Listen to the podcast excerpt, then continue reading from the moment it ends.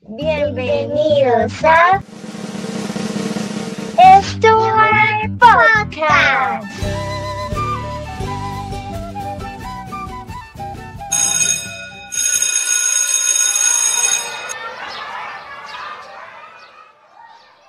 ¿Te has puesto a pensar si lo que nos dicen los profesores es verdad?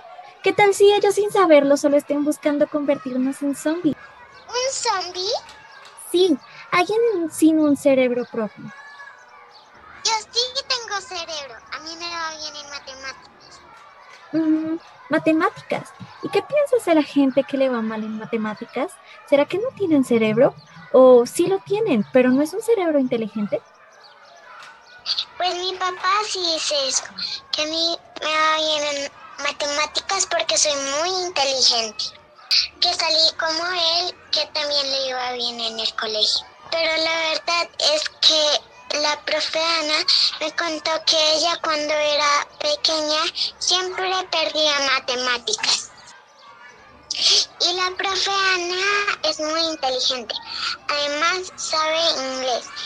Y mi papá también dice que el, que el inglés es el idioma universal. Hola niñas, ¿de qué tanto hablan? De zombies, profe. Y de matemáticas y inglés, que mi papá dice que es el idioma universal. Profe, ¿usted cree que los zombies hablan inglés? Uy, esa es una muy buena pregunta. La verdad no estoy segura, pero me genera más curiosidad por qué tu papá cree eso del inglés. Profe, pues porque los países más importantes, los de Europa y Estados Unidos. ¿Hay países más importantes que otros? Pues estos en donde la gente es mona Ya sí deben saber harto matemáticas porque son más inteligentes. Esperen un momento. Ustedes me están diciendo que una persona rubia que habla inglés y sabe matemáticas es mejor persona que una persona morena que habla español y le guste la biología. ¿No? Aunque Juan, el hijo de Doña Polonia, es bien mono, pero bruto para las matemáticas. No, él no es bruto, es que no le han sabido explicar bien. No, niños, el color de piel, el idioma y en qué país nacimos no nos hace más ni menos personas. El inglés no es el idioma universal. No hay idiomas universales. Se calcula de hecho que en el mundo se hablan entre 3.000 y 5.000 lenguas. Entre esas, el español, que es el que ustedes y yo y muchas otras personas hablamos todos los días. ¿En serio, profe? Pero si las películas y la música más chévere están en inglés y las cosas más interesantes son las que llegan en ese idioma.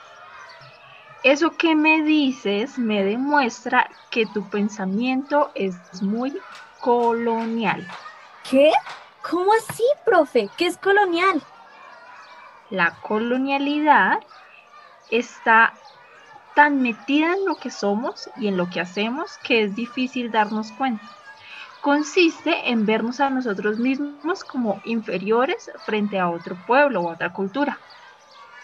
Pero, profe, es que la verdad somos menos que los de allá. Esa es una idea presente en la manera como nos relacionamos y que es reforzada por la música y el cine y que está presente en las decisiones que toman los políticos y en los, en los acuerdos que ellos realizan, pero no, eso es realmente así. Ya voy entendiendo. La colonialidad está presente en que yo quiero aprender inglés para ser como los de allá, mientras que a ellos no les parece importante aprender la lengua que yo hablo. Así es. La colonialidad es tan poderosa que puede estar presente en lo que queremos, en lo que pensamos y hasta en lo que soñamos. Tienes razón, profe.